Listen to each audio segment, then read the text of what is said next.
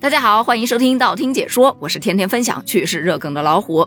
说到短信，对于很多人来说，可能现在也就剩下收一下验证码啊，以及接收快递信息的功效了吧。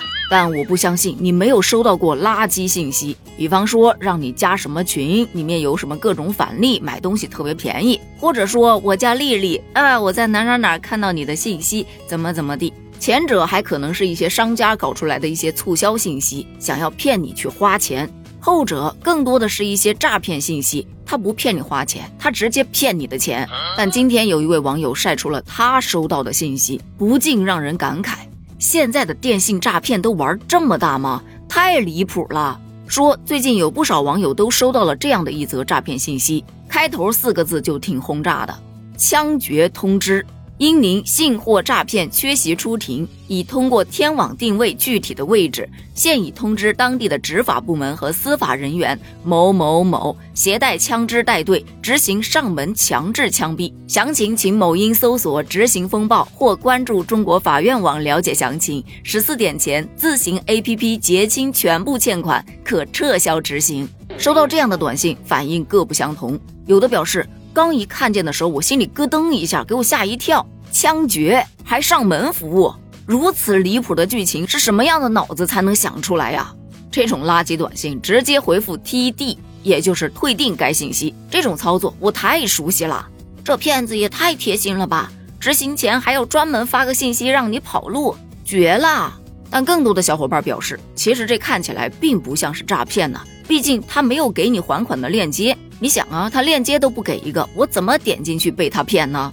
所以这看起来更像是催收的信息。这么一分析，有点道理哈。于是我看到热搜上，好巧不巧就挂着催收巨头宣布停业，公司一百七十九人被带走调查。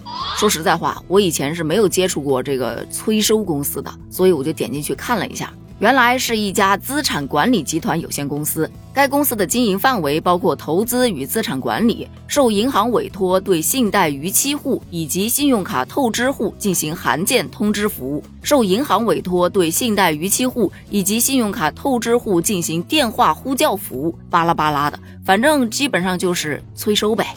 常言道，欠债还钱天经地义，那你不还钱，人家催一催你，其实是可以理解的。但是涉及到暴力催收就不太合适了。此前经常可以看到一些暴力催收而引发的悲剧，校园贷呀，还有前两年因为口罩的原因，很多行业备受打击，有些人负债却还不起，这心理压力本来就大，再遭遇到暴力催收，逼得精神崩溃，于是就做了傻事儿。那到底什么样的方式就是暴力催收呢？一般暴力催收的行为有信息电话轰炸。他可能不单单只对你个人的电话信息去进行轰炸，也有可能对你身边的家人去进行信息电话轰炸，就让你全家都不得安宁。你想啊，现代社会没有手机基本上很难出门了，但你一旦手机一开机，就不停的有信息有电话进来，开着还不如关着呢，可关着又没法生活，所以这一点真的是蛮狠的。还有使用语言动作来恐吓。这个我身边有朋友经历过，就是催收的人直接到他家去坐着，就把人堵在家里头。想出门是吧？来，先还钱。还有一些类似的，可能在影视剧当中看的比较多，比方说在门上泼油漆呀、刷大字啊，其实这都属于暴力催收。还有曝光欠款人的个人信息，让你在认识的人、不认识的人面前都是透明的，这个压力啊。不是一般的大，还有故意伤害、非法拘禁、骚扰，以及冒充国家执法机关工作人员对借款人进行恐吓等等的，都属于违法违规的暴力催收行为。那遇到这样的事儿，怎么去应对呢？电话、短信骚扰的，你可以去安装那个电话拦截 APP，以及设置白名单模式。如果遇到恐吓呀，在你家门口刷油漆啊什么的，像这样的，直接收集证据报警就对了。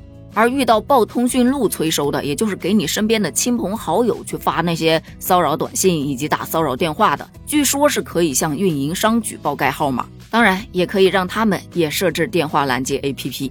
但咱们前面也说了，欠债还钱其实是天经地义的哈，所以有钱还就尽量把别人的钱都还了。实在是拿不出钱去还，没有能力，那你可以去找别人商议一下，看能不能用别的方式去还这个款，或者让对方宽限一些时间嘛。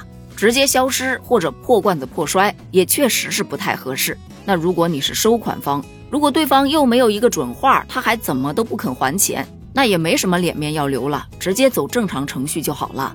但不管怎么说，暴力催收肯定是不太合适的，别钱还没要回来，把自己搭进去了。